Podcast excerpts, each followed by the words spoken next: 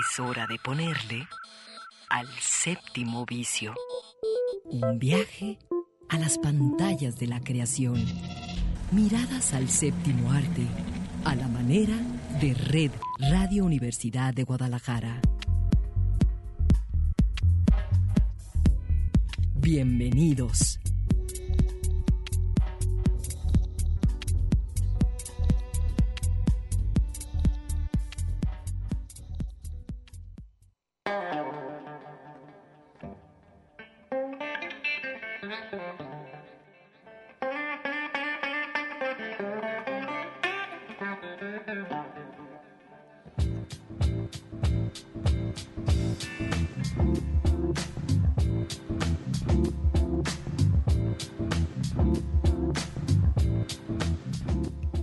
Son las 3 de la tarde y así comienza el séptimo vicio.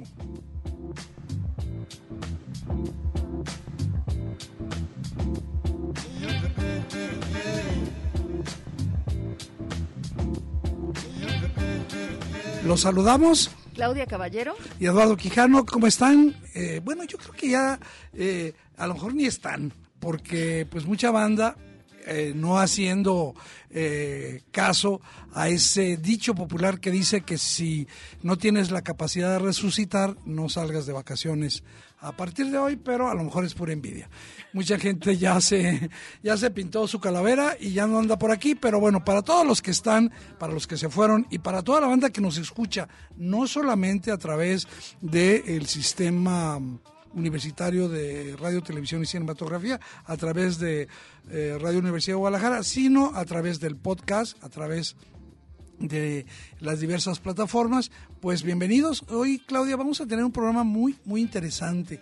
Un programa que me parece que está un poquito, un poquito más eh, conectado con el público que le gusta el cine de buena calidad, que conoce, que tiene una trayectoria, que quiere seguir enriqueciendo su cultura cinematográfica. No nos queremos poner pedantes tampoco, daremos eh, parte de la botana, parte de lo, de lo que pues también hay que consumir porque el cine no está hecho solamente para paladares exquisitos, hay para todos los gustos. Así que hoy eh, quiero empezar, eh, Claudia te comentaba fuera de micrófonos que, si no mal recuerdo, el, amanecer del viernes, yo este, acostumbro pues, despertarme muy temprano y escuché a través de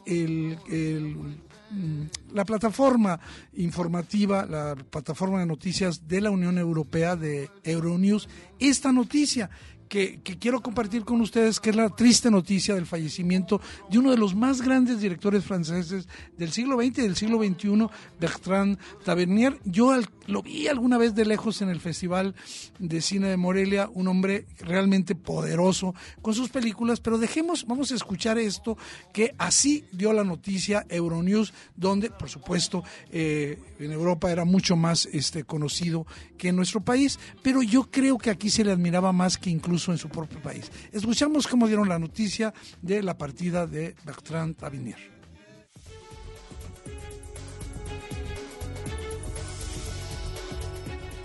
Bertrand Tavernier, un monumento del cine francés, ha fallecido a los 79 años en Saint-Maxime, en el sureste de Francia.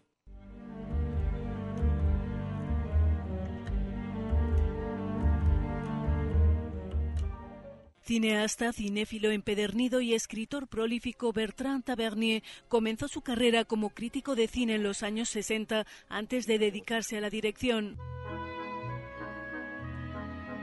Imaginez que vous êtes au cinéma.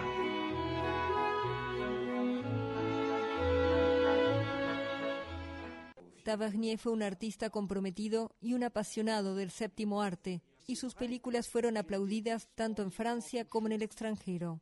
Ganador de cinco premios César y laureado en festivales internacionales como los de Venecia, Berlín o San Sebastián, Tavernier deja un riquísimo legado. L'humilité de penser que si on touche deux personnes, on aura réussi quelque chose d'extraordinaire. El relojero de San Paul o Un domingo en el campo están entre sus obras maestras. Dentro y fuera de sus películas, Tavernier militó en diferentes combates contra la censura contra la tortura durante la guerra de Argelia, a favor de los inmigrantes indocumentados o en pro de rescatar del olvido a algunos directores. Tavernier recibió en 2015 el León de Oro en Venecia por toda su carrera y evocaba entonces a cineastas como Federico Fellini o Roberto Rossellini. Fue presidente del Instituto Lumière, que creó a principios de los años 80 para salvaguardar el legado de los hermanos Lumière, los inventores del cinematógrafo, institución que hoy dirige Thierry Frémaux.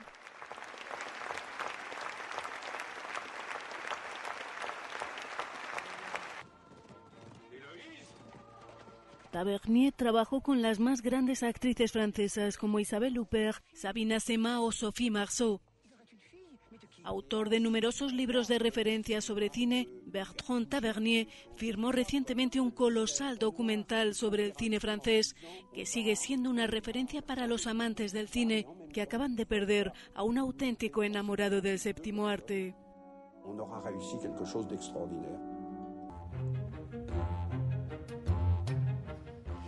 Pues ahí está una vida eh, prolífica de una de las eh, grandes figuras de cineastas que, digamos, eh, recibieron la estafeta de la nueva ola y ellos hicieron su, propio cine. Un, hombre que, que, le gustaba trabajar, digamos, muy escolásticamente, muy formalmente, recuperando el estilo tradicional del relato, pero dándole un realismo muy estimulante a sus eh, películas. Ya lo decía eh, la nota, eh, sí, seguramente dos de sus grandes obras son El, relojero de, de, San Paul y Un domingo en el campo. Yo recomendaría, fíjense que él tiene dos películas que son de, digamos, de bajo perfil. Uno que se llama Mississippi Blues, que es un documental acerca justamente de la música de, mm, digamos, del sur, eh, de, los orígenes, de las raíces del jazz, y luego una película que hace con el jazzista eh, Dexter Gordon como, como personaje principal, que eh, cuenta también la historia de un de un personaje eh, musical. A mí, la verdad, esas dos películas junto con El relojero, que es una película extraordinaria, porque sobre todo trata de, digamos, discernir acerca de lo complicado que es eh, la manera en que funciona el comportamiento humano. Es una película que tiene un sentido del humor muy particular y sobre todo un gran, un gran estilo, ¿no? Este, eh, él admiró siempre el cine de los Estados Unidos este, y bueno, yo básicamente, ya me acordé cómo se llamaba la otra película, En el centro de la tormenta. Es una película del 2009 sobre un asesino serial. Es la única película que hizo, digamos, directamente en los Estados Unidos, una película eh, donde sale Tommy Lee Jones, donde sale eh, John Goodman, eh, Peter Sarsgaard. Es una película interesantísima. Esa es la otra película que quería, que se llama En el centro de la tormenta. Todas estas se pueden conseguir muy fácilmente en eh, las plataformas de streaming o a través de la red, porque Tarvenier ya se ha convertido, eh, Claudia, en un director de culto. Las palabras que dijo cuando recibió en Venecia el León de Oro a su trayectoria, ¿no? Creo que enmarca este homenaje para despedir a Bertrand Tavernier. Lo que cuenta, dijo, es que siempre he rodado las películas que yo quería hacer y que lo he hecho con total libertad de algunas de ellas me siento muy orgulloso. Cuando a los 13 años me dije que quería ser director de cine, nunca imaginé que tendría una vida tan extraordinaria. Sí, un hombre que además tenía muy mal carácter. ¿eh? Este, por eso dije que lo vi de lejos, porque yo ya sabía que era un hombre un poco hasta colérico. Pero eh, también decía la nota de Euronews algo que hay que remarcar para la banda que le gusta eh, seguir a los directores. Él tiene un documental, Viaje por el cine francés, que luego eh, fue tan largo el documental que hicieron una pequeña serie. Entonces, si tú quieres saber sobre la historia del cine francés, hay que ver ese, ese documental, eh, Viaje al, al viaje o las películas de mi vida también le pusieron en español. Bueno, pues ahí está este recuerdo del séptimo vicio al gran director Bertrand Tavernier.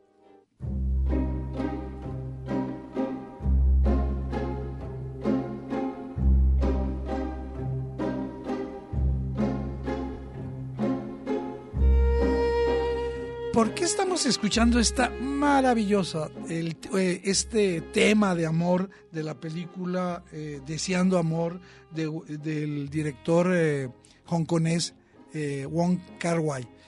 Porque eh, resulta que ya está en pleno la programación de la Cineteca del Festival Internacional de Cine Guadalajara, que por cierto yo tengo que felicitarlos porque qué buena programación han hecho desde el jueves hasta este fin de semana, extraordinaria, ¿eh? la verdad, este, eh, nosotros vamos aquí a comentar algunas cosas con los horarios. Y hay que comenzar con esta joya, ¿no? Yo he dicho aquí que es la mejor película de amor de la historia. Este, a lo mejor exagero, es una película que visualmente es muy, muy poderosa. Es una película que, para decirlo así rápido, no se puede describir con palabras, sino digamos, con las palabras que convencionalmente usamos para calificar un relato cinematográfico ni con las críticas, ¿no? Eh, un relato que para quienes les, nos gusta el cine, mezcla todas aquellas cosas que, que, valen la pena. Una historia que a lo mejor es muy delgadita, pero lleno de, de, de, recovecos, este, dos grandes actores, eh, una fotografía eh, maravillosa, ¿no? Y yo creo que su lenguaje, el lenguaje de Deseando Amar, eh, tiene que ver más con la poesía que con que con cualquier otra representación artística, ¿no? Yo creo que esta condición que tiene Deseando Amar, que por cierto, hay que decir que es la película eh, que fue eh, remasterizada a 4K y es la que estamos eh, viendo en la Cineteca FIC. Este, es una película verdaderamente poderosa y yo les aseguro que después de verla eh, no podemos, digamos, hacer una separación entre lo racional, lo que se nos queda en el cerebro es una historia sobre las emociones que nos hizo sentir esa película. Es una película, eh, si no la han visto, imprescindible y tú por ahí tienes, yo, yo voy a dar los, este, eh, los horarios de hoy, de en inglés le pusieron In the Mood of Love, no lo voy a decir en chino. Es casi un premio para los que se quedan, Eduardo. Creo que eh, tú lo decías, la um, selección que hicieron para la para la cartelera de estos qué, buen, días qué buena está, ¿eh? está buenísima. Entonces, realmente sí pueden ir al cine si no se han dado ese esa libertad y, y va a ser tal cual una un inicio de vacaciones muy rico. Eh, para hoy no, Eh, para hoy, hoy, hoy va a pasar In the Mood of Love o Deseando Amar a las cinco y media, tienen chance. En otra sala está a las seis y a las ocho de la noche. Y mañana domingo, También está a las cinco y media y a las ocho de la noche para que ustedes eh, aprovechen ese sábado y domingo una, una posibilidad. oye, pero no es la única película. no, de- de- claro que no. Hay otra película que recibió el premio, la Palma de Oro al mejor director, la película Happy Together, eh, que, eh, bueno, es, es- es también una, una película clásica un poquito más compleja. eh, tengo que, digamos, adelantarlo. Lo que la película cuenta eh, son las relaciones de dos amantes homosexuales en un contexto humano mucho más amplio que la sola, que la sola relación homoerótica. y obviamente tiene esta connotación. Sin embargo, yo les diría que quienes no ah, acostumbran a, a ver este tipo de historia, le den una oportunidad a Happy eh, Together por, por lo siguiente. Eh, creo que uno de los pecados que cometen ese tipo de películas de amores, eh, sea lésbicos o amores homosexuales, es que parece que traen como colofón una especie de prédica moral, ¿no? De, de acepta, esto viene así, esta no. no tampoco se quejan, ¿no? Yo, yo creo que es una película que eh, van permitiendo que el espectador vaya construyendo su propio punto de vista sobre las relaciones homosexuales, sobre, sobre historias de amor de, eh, de entre el mismo sexo, y, y en ese sentido me gusta. Yo creo que cualquiera que vea la película caben sus observaciones y ahí está Happy Together. Happy Together, tengo la impresión que solo, Solo es hoy. hoy y, y- y va a empezar dentro de media hora. Así que los que tengan chance, vayan a verla. Es eh, una, una otra, otra de las películas de eh, Wong Kar Wai. ¿Tú viste ya The Hand? Por supuesto, es ese cortito, Ajá. eh, ese cortito que pertenece a una película de tres directores que se llama Eros. Eh, de hecho, fíjate que la película es un desastre porque la única pieza buena es la de Wong Kar Wai. Las otras dos piezas, una dirigida por uh, Soderbergh. Soderbergh y la otra por Michelangelo Antonioni, son, son eh, un poco forzadas. Todas hablan del amor. El ciclo, justamente, es amor, el cine de Wong Kar Wai. El relato nos va a trasladar a, a- a los años 50, a dos vidas que se cruzan de manera casual. Eh, eh, un asunto, fíjate que estos encuentros y estas eh, causalidades en las vidas afectivas es una característica del cine de, de Wong Kar Wai. Y aquí la historia es bien linda, ¿sabes por qué? Porque él, él es una, un aprendiz desastre que debe de visitar a una, a una clienta de su propio jefe, de su patrón. Eh, ella es una bellísima mujer que está comprometida con un hombre rico y al mismo tiempo tiene como amante a un hombre que la usa, que le quita dinero, que la explota, que la extorsiona, porque ella al mismo tiempo, este, eh, eh, voy a decir, tiene el, placer de comprarse grandes vestidos, algo, algo muy, muy interesante, ¿no? Yo creo que lo que eh, decía, está dentro la mano este cortometraje que se va a pasar completo, este, de Wong Kar Wai, muestra ese tipo de pasión eh, sexual adulta que creo que todo ser humano alguna vez en su vida experimenta, ¿no? Esa pulsión que, que te, digamos, que te desprende de la razón y que te coloca solamente en esos arrebatos, esa, voy a decir, sensación eh, de, fatalidad que el impulso sexual te, te da, ¿no? Así tenía que ser y, y así lo haces, ¿no? Eh, y bueno, también habla de la sensualidad de una mano, una mano, lo debo referir así, que busca un- el miembro de un hombre excitado que tiene que ver también con la voz del poder. En fin, yo la recomiendo mucho también, es eh, un, un cortometraje, pero yo creo que la joya de la corona, por supuesto que la clásica es Deseando Amor, pero la joya de la corona de esta de esta eh, de este ciclo de amor, el cine de Kar Wai es 2046, porque es la más atrevida de todas sus películas. Para muchos podría ser la más fallida. ¿Yo por qué la recomiendo? Porque es tan delirante que pocas veces tenemos oportunidad de ver una película eh, como esa. Está basada en una novela de, de digamos, de de ciencia ficción que se supone que escribe el protagonista de la película, ¿no? Pero también es un tren que viaja por el tiempo, es también el compartirnos un estado de felicidad eh, idílica, ubicada en el futuro.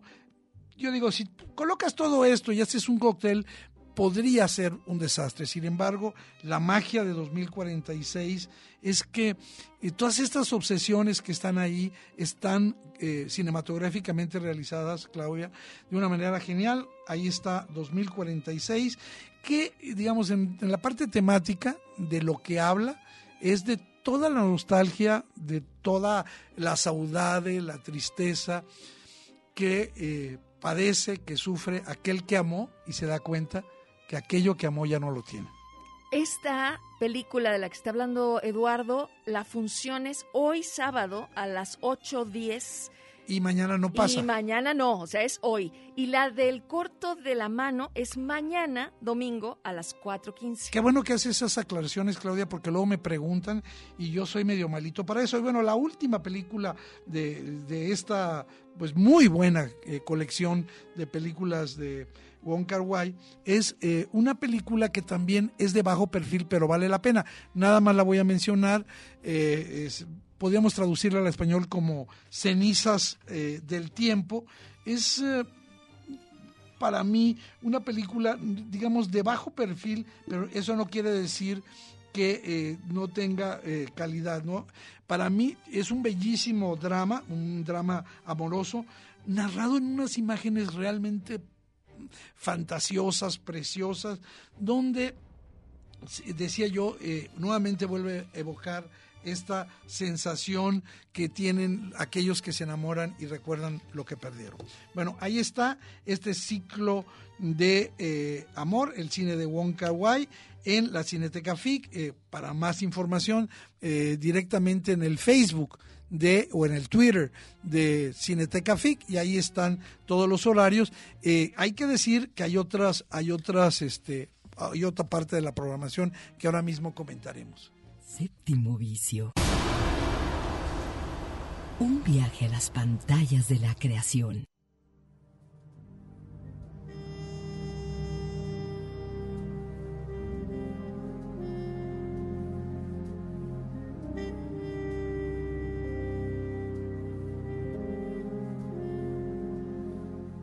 Bueno, pues eh, decíamos que íbamos a, poner un, banquete para los que les gusta el buen cine y, incluso ahora diríamos para que les, quienes les gusta el cine complicado. Y vamos a hablar de estas eh, películas del director David Lynch que se están ofreciendo y pues habría que comenzar con Cabeza Borradora eh, y Razorhead, que es la primera película, el primer largometraje de David Lynch yo lo que recomiendo es que no traten, digamos, de entender la historia puntualmente, sino, sino simplemente dejarse sumergir en esta, eh, voy a decir, eh, en este flujo de imágenes muy líricas y yo diría que además de ser en blanco y negro, esto le, adiciona una característica particular porque está eh, las imágenes dotadas de influencias expresionistas, surrealistas, este, que son más que notorias, ¿no?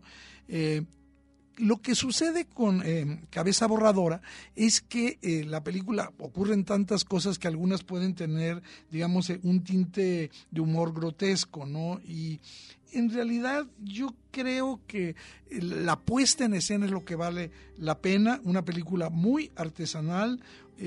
Que para quienes quieran entrar muchas veces me dicen, bueno, quiero ver este director, ¿por qué película? ¿Por dónde comienzo? Por aquí, porque una vez que veas esto, el resto del cine de David Lynch te va a hacer mucho, mucho sentido. Es una obra que, mm, digamos, lo que él utiliza disculpen mi, mi, digamos, mi forma de verlo, es la como yo lo... Es decir, a ver, hay un montón de condiciones en las cuales se muestra los miedos ancestrales de los seres humanos, ¿no? Y eh, él los, los conecta con aquellas cosas retorcidas, monstruosas, oscuras, ¿no?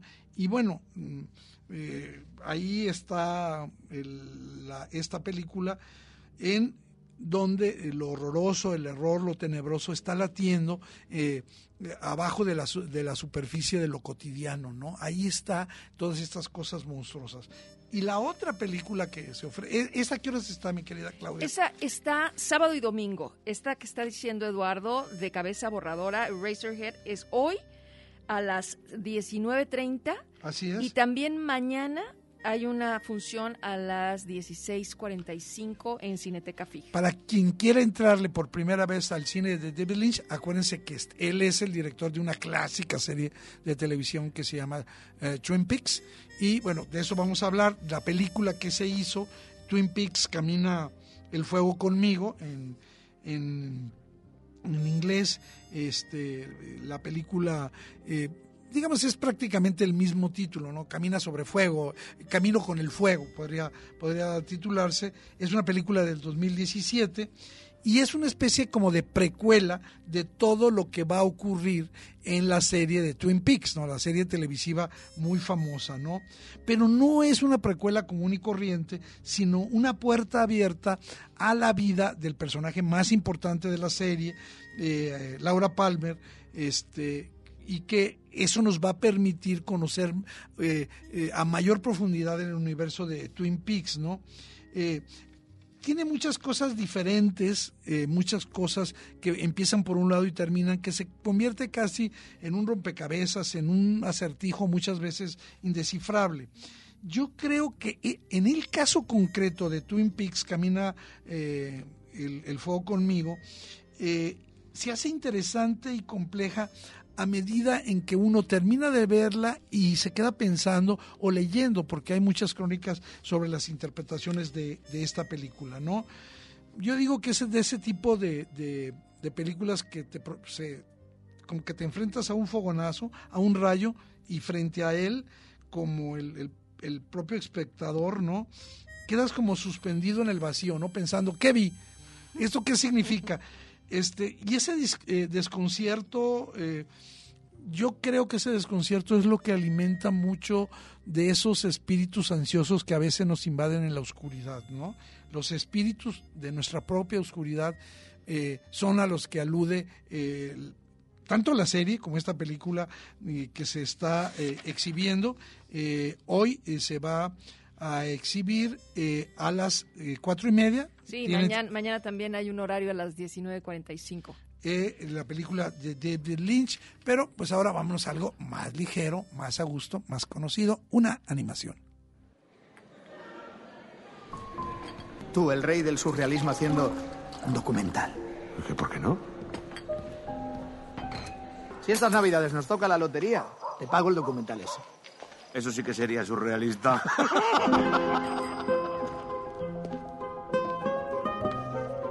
Vous avez un appel d'Espagne. Luis, soy yo, Ramón. ¿Que me ha tocado la lotería? Asurdes. Unas 8.000 personas en 52 pueblos.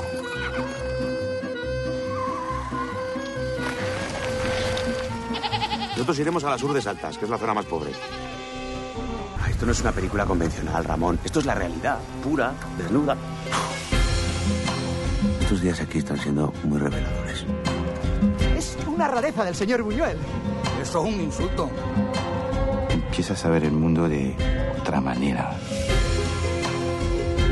Se supone que, que hemos venido aquí para cambiar las cosas, para ayudar a esta gente, no para andar jugando. Esta fantochada es más propia de Dalí que de ti todo toma un significado diferente.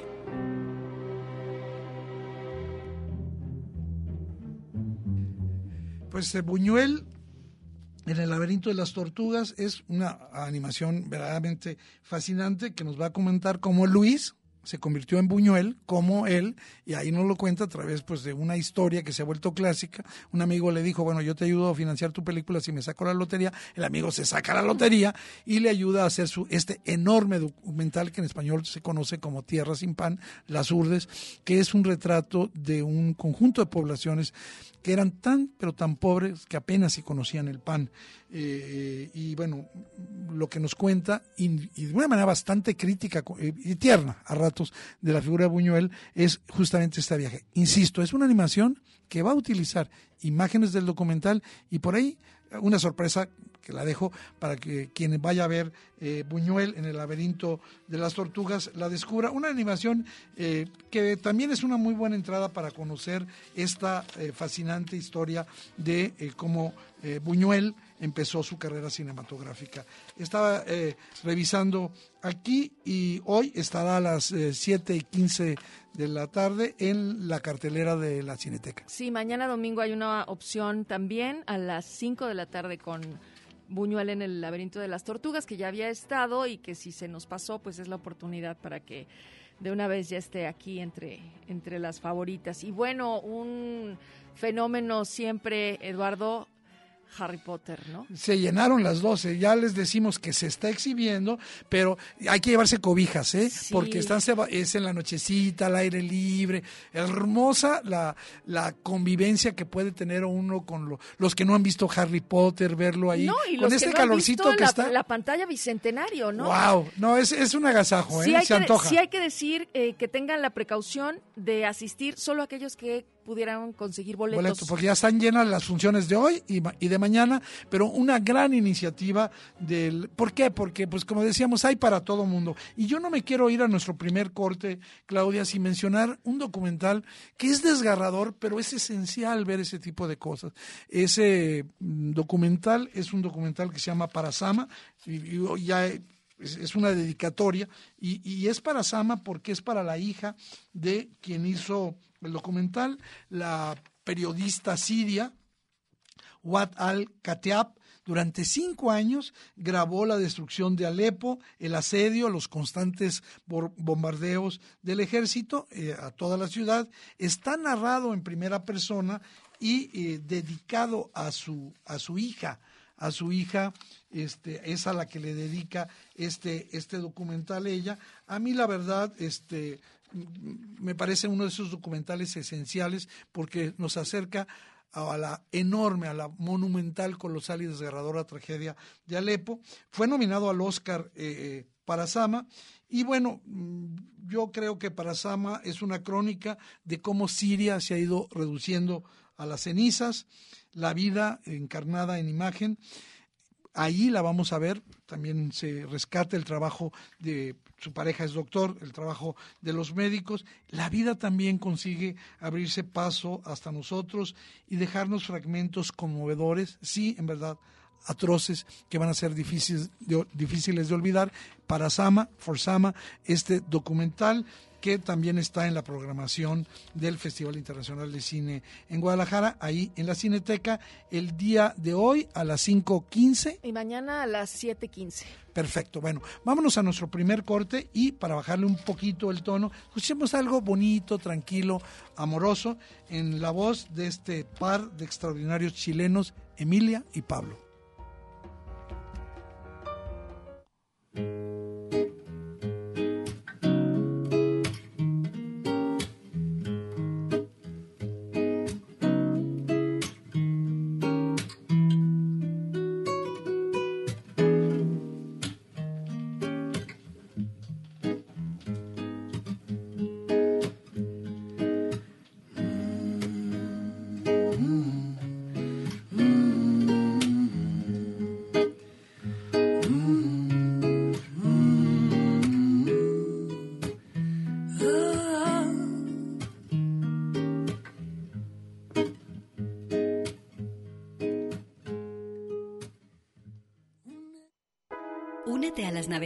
Caprichosas sobre la producción audiovisual en el séptimo vicio.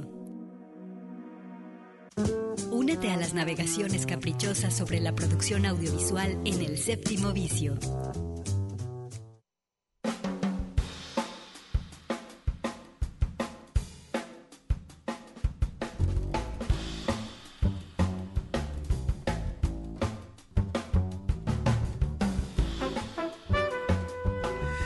No he saludado a Gus y él siempre tan amable con nosotros aquí. Gus es nuestro operador, Gustavo, este que cada semana está al frente de la operación y yo y al final es una producción, es el que está mezclando los sonidos, nos está dando las entradas y bueno, gracias Gus, este eh, ya me dijo que se va a ir de vacaciones y no regresa. Los dos sábados que siguen, quién sabe cómo le vamos a hacer. Ahorita le, le pregunto a nuestra productora también. Y este, eh, Claudia, pues para estos días de que mucha gente pues suspende labores, algunas saldrá, otra no. Eh, hemos hablado de que pues tú has visto o quieres recomendar algunas series y es el momento de que lo hagas. Series para vacaciones de primavera. No, pero nada más, no nada más. Yo sé que a ti te No. encanta y que tienes además en la mira algunas recomendaciones Muy buenas. muy buenas de Netflix. Yo diría que comenzáramos con estas que podrían ser como para este público más eh, Abierto. exactamente, porque ya ves que de repente yo me aviento cosas muy raras. Bueno, ok, entonces vamos a empezar Ya, con una, de lo muy raro, vámonos con algo más este con sencillito. una, una serie que eh, le dejaron el título en francés, o sea, en español, es 10%, 10%.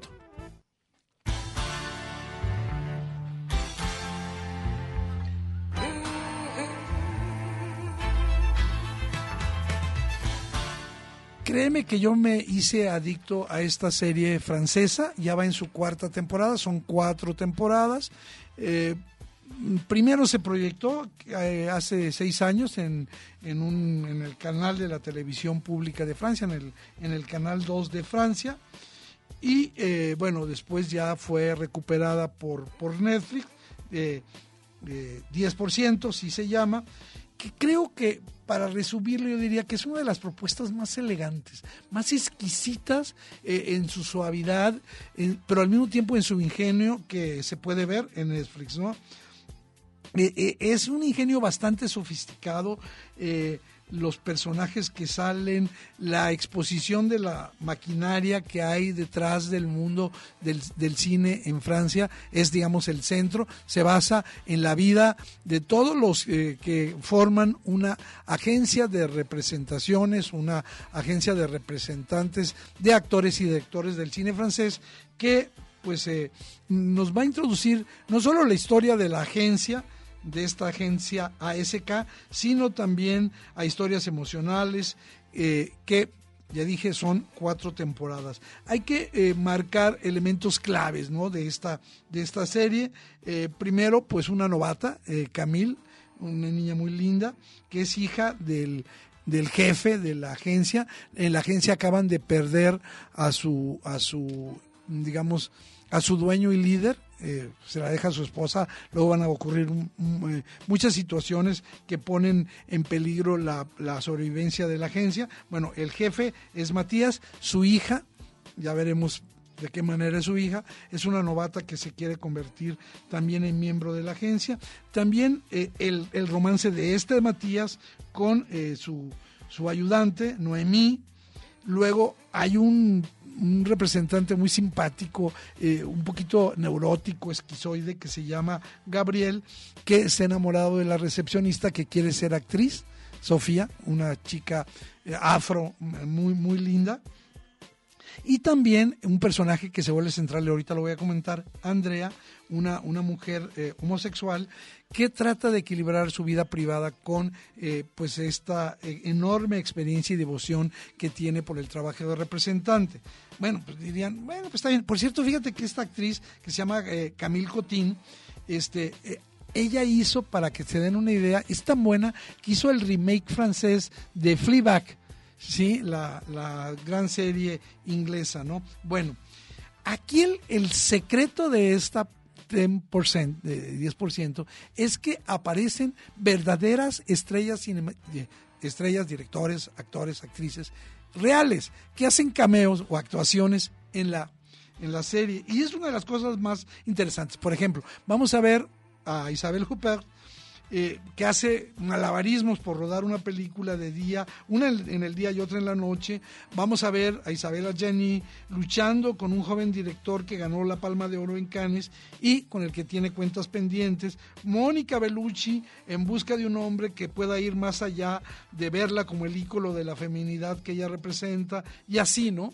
Este, hay una escena que es maravillosa, maravillosa, es eh, Juliette Binoche sale eh, inaugurando eh, el Festival de Cannes, y ahí en una situación muy cómica que me la reservo, va a acusar al propio Festival de Cannes de estar, digamos, siendo cómplice de hombres poderosos que persiguen a las actrices como trofeos sexuales. Es interesantísima la serie, la verdad, créanme que quien la vea, y además es muy elegante, eh, es una serie que, por ejemplo, usa la música de una manera muy delicada, pequeños tramitos de música que es casi siempre la misma y por eso la recomiendo tanto, Claudia. Pues fíjate que yo no he visto 10%, pero creo que la voy a poner para mi Semana Santa, Eduardo. De veras, te la recomiendo y, ya me dirás cómo te fue. Bueno, fíjense que mañana los que son clavados del automovilismo, pues van a, ver pues el, premio de Bahrein, el circuito internacional de Bahrein, con el checo, ¿no? Que está estrenando escudería. Sí, él se pasó a Red Bull, una de las grandes escuderías. Pero resulta que hay. Ponla, ponla, ponla, ponla música, mi querido Gus.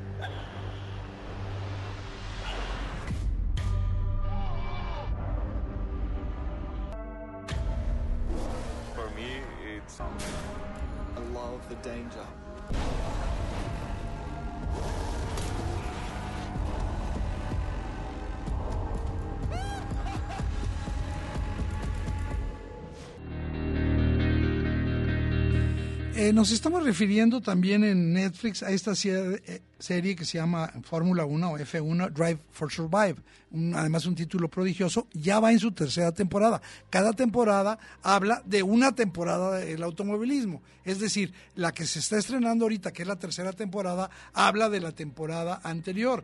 ¿Qué quiere decir? Que la próxima temporada va a tener muchos aficionados al automovilismo y no aficionados porque van a querer ver al checo, porque es un documental, es una serie documental este, que se ha centrado en muchos aspectos, en las broncas entre las escuderías, este, los cambios de motores, eh, la vida de los pilotos, la publicidad, en fin. Yo creo que esta es la mejor temporada. Yo no había comentado eh, las dos anteriores temporadas porque pensé que era un, un tipo de eh, serie muy enfocada solo a los amantes. Pero ahora estoy viendo cómo ha crecido el interés por la Fórmula 1 eh, a raíz de que el tapatío eh, Sergio Pérez pues ya cambió y parece ser que ahora sí va a, despegar en grande. Hoy iba en décimo lugar en, para la salida.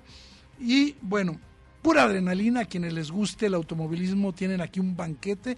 Son tres temporadas. La tercera acaba de estrenarse hace unos días. Yo la recomiendo. Este, no, solo para los que les gusta el automovilismo, sino para quienes les gusta la adrenalina. Son de los mismos eh, productores que hicieron el documental ese formidable, el mejor eh, documental sobre automovilismo que se ha hecho en la historia que se llama Senna, sobre Ayrton Senna. Bueno, pues está este Drive for Survive Fórmula 1 en su tercera temporada. Pueden empezar por la primera. Eh, los primeros capítulos de la primera y segunda temporada son cortitos. Estos ya, los de la tercera temporada, duran 38 minutos, pero se van en puras emociones.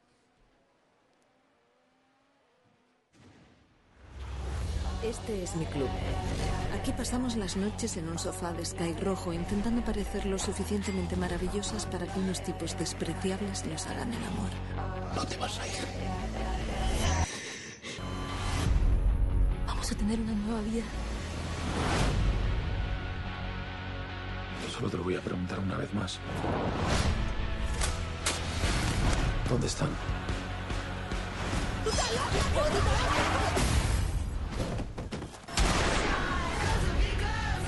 ¿Qué queremos ser? Liebres o zorras. Zorras. Zorras de aquí a Lima.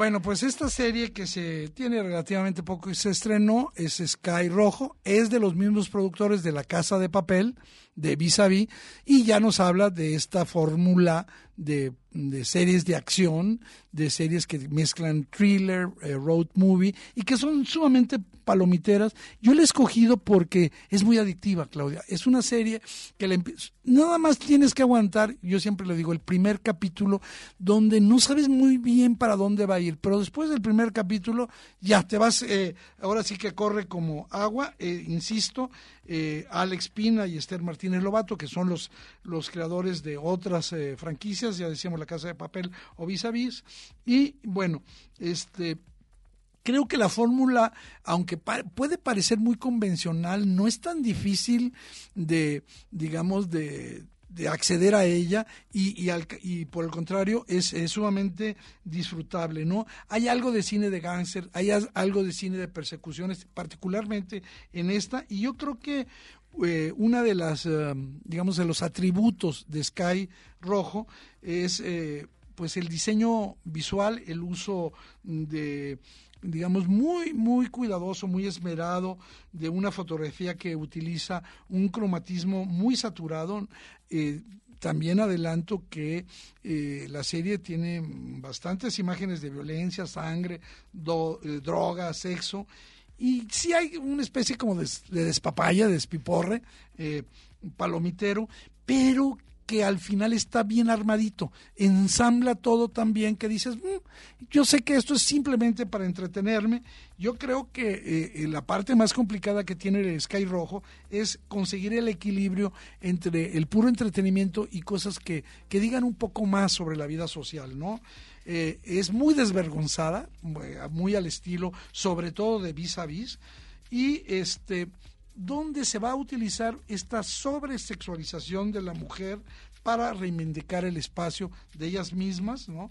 en una sociedad patriarcal. Es decir, son mujeres que se reempoderan, que en este caso luchan por liberarse de los que la están persiguiendo. Son tres prostitutas, lo cual también ya... Eh, y son digamos, las tres, los tres personajes los había anotado aquí, eh, eh, interpretadas por Verónica Sánchez, que es española, por la argentina Lali Expósito y la cubana Yanni Prado. Son, digamos, tres personajes que podrían ser la misma mujer. Y además yo recomiendo la, la, la formidable, increíble banda sonora, que es tan ecléctica que tú dices, ¿cómo pueden mezclar cosas tan diversas, tan buenas, algunas que podrían ser tan chafitas, pero eh, vale mucho la pena. Estoy hablando de Sky Rojo que es una serie al nivel de que si no te gustó La Casa de Papel ni te acerques, ¿no? Si no te gustó Vis a Vis no no es tu serie, es eh, hay que también eh, comentarlo. Sí, Eduardo, creo que me voy a ir justo al otro extremo en este en el que no hay este juguetón ritmo de sexo, drogas, violencia, de donde venimos ahorita con esta serie, a una recomendación que es en HBO, una serie eh, que se llama Beer Town. No la he visto. Beer Town llegó en marzo, en realidad es una serie que no te va a llevar más de cinco capítulos, porque eso es lo que dura, su extensión es muy, muy corta, y fíjate que está situada en un lugar lleno de nieve. No sé si te acuerdas de aquella serie que también comentamos aquí que sea, es The Loop. Claro, y que te acuerdas que aquella atmósfera hipnótica con una con una banda sonora y un tratamiento sobre todo a nivel de música que realmente te introduce en estos bosques, en este ¿Dónde está este aquella máquina? ¿Está The Loop? Fíjate que ahí lo que sucede, digo, yo pensé en The Loop porque la música es muy similar eh, llega un momento en el que te sientes hipnotizado y adentro de este pueblo donde no hay nada más que nieve y a donde llega una familia que es de la que de alguna manera te va a contar toda la historia de un drama que realmente se, mm, eh, se desenreda a lo largo de estos cuatro capítulos. Es una miniserie. Es una miniserie y en la que tú vas a ver cómo llega una persona que vivió ahí, creció ahí, fue famoso ahí como jugador de hockey y después se fue. Y entonces regresa, en realidad comienza la serie cuando él regresa a hacerse cargo del, del equipo de hockey eh, para darse cuenta que pues están muy maletas, están muy mal, encuentra la manera de hacerse cargo del equipo de los más jóvenes para ser los campeones. Pero no es en realidad la historia de los jugadores, exactamente, no es la historia del hockey. Y sin embargo, bueno, pues si no, no lo has visto o no estás familiarizado con ese deporte, pues también es lindo poder ver, acercarte a cómo, bueno, pues este podría ser cualquier otro equipo porque ves a los papás acompañando a los chavos, ves los dramas en los vestidores de ellos, pero el asunto va a estar en, el, en la relación de la hija de este señor que llega a hacerse cargo y de un asunto ahí turbio con uno de los jugadores. Está interesante, Eduardo. Recuérdenos el nombre. Se llama Beer Town. está en HBO. Como eh, pueblo de, osos. Ándale, como del pueblo del oso. Y este mm, está interesante. Fíjate que, ahora, así como tú me vas a hacer caso con la, la serie de 10%, eh, yo te voy a hacer caso con Beer Town, porque ese tipo de series me gusta. Fíjate que teníamos más recomendaciones, pero yo me voy a quedar eh, con una, solamente con, con una serie que eh, eh, con un documental. Fíjate, nada más con un documental. Ay, el que, el que viene a HBO. No, fíjate que no. porque ya no tenemos mucho tiempo y quiero platicar sobre este, que es una maravilla, Claudia. Seguramente ya te ha llegado ideas, información acerca de un documental que no te la crees y que se llama Mi Maestro el Pulpo.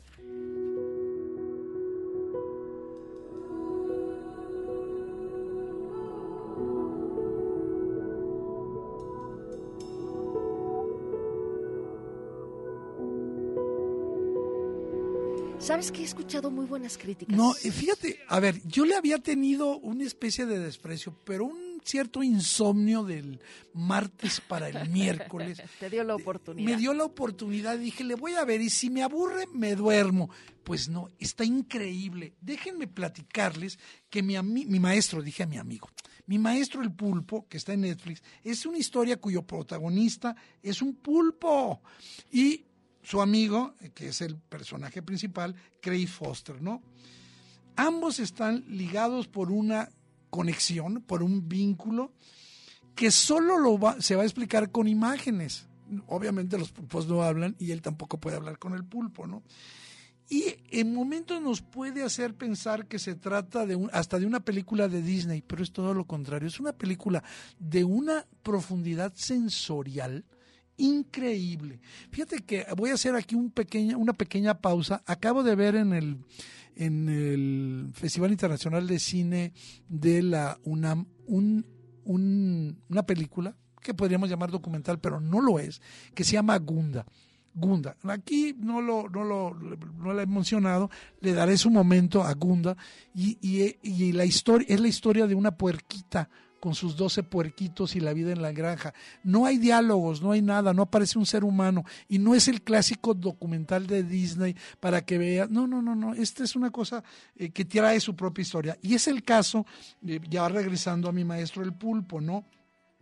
Aquí algo maravilloso, los pulpos viven en el océano, es el espacio, el contexto, el espacio natural en el que la relación entre el pulpo y Craig Foster se despliega, va a ser fundamental en el documental, ¿no? Hay, hay varios momentos este, en el que eh, mi maestro el pulpo muestra cómo todo el bosque de algas, son bosques submarinos de algas, tiene un ecosistema perfecto. Cómo ahí todavía existen paraísos, paraísos naturales, que, que pues nos los estamos acabando por la basura, por otras cosas, y en el que tanto los animales y el espacio están interconectados.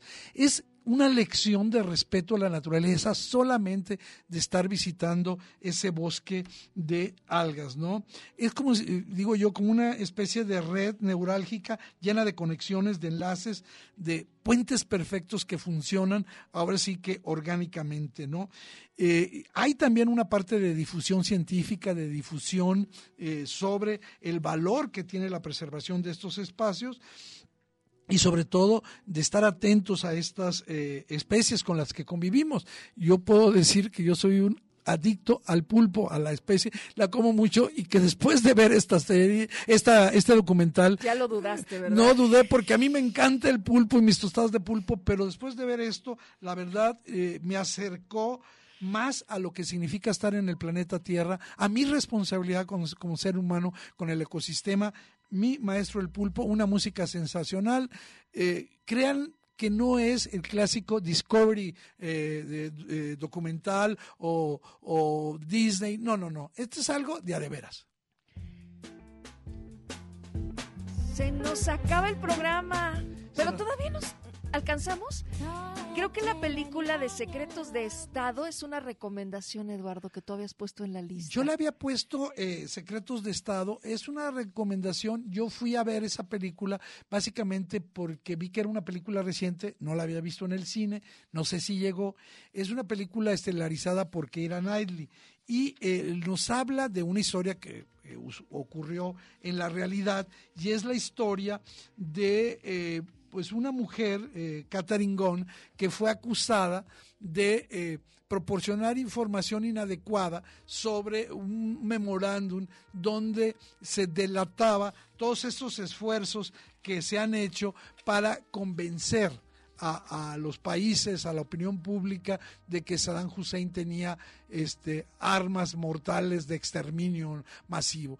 Y, bueno, este, eh, es todo el desarrollo, la actuación de Knightley está muy bien, pero subrayo la de eh, Ralph Fiennes, Ralph, Fiennes, eh, como el abogado de, de, esta Catherine. Es una buena película, creo que si para este fin de semana o durante la semana van buscando una historia interesante, esta que destaca Eduardo, la pueden encontrar en, en HBO, Secretos de Estado, y que deja claro este... Eh, eh, la situación de esta mujer, cómo la vivió, cómo se defendió el juicio. Y te transporta también a ese momento, a esos gobiernos que estaban en, enredados. Y que luego nos este dimos cuenta que era puro pancho para, para armarla de tos. Bueno, eh, fíjate que en la, en la serie esta de Sky Rojo, vi una versión de Amy Winehouse, ya la había escuchado, pero la recordé, que es una versión de Amy Winehouse de la chica de Ipanema. y con eso nos vamos de vacaciones. Que se me ocurrió que podría ser algo muy bueno para irnos de vacaciones. genial. Bueno, Claudia, nos vemos aquí el próximo sábado. Nosotros vamos a seguir trabajando. Mi buen Gus, que descanses. Nos vemos en tres semanas aquí. Y ustedes, gracias por estar con nosotros. Gracias. Hasta pronto. She passes, each one she passes goes down. When she walks, it's just like a samba that swings so cool and sways so gentle that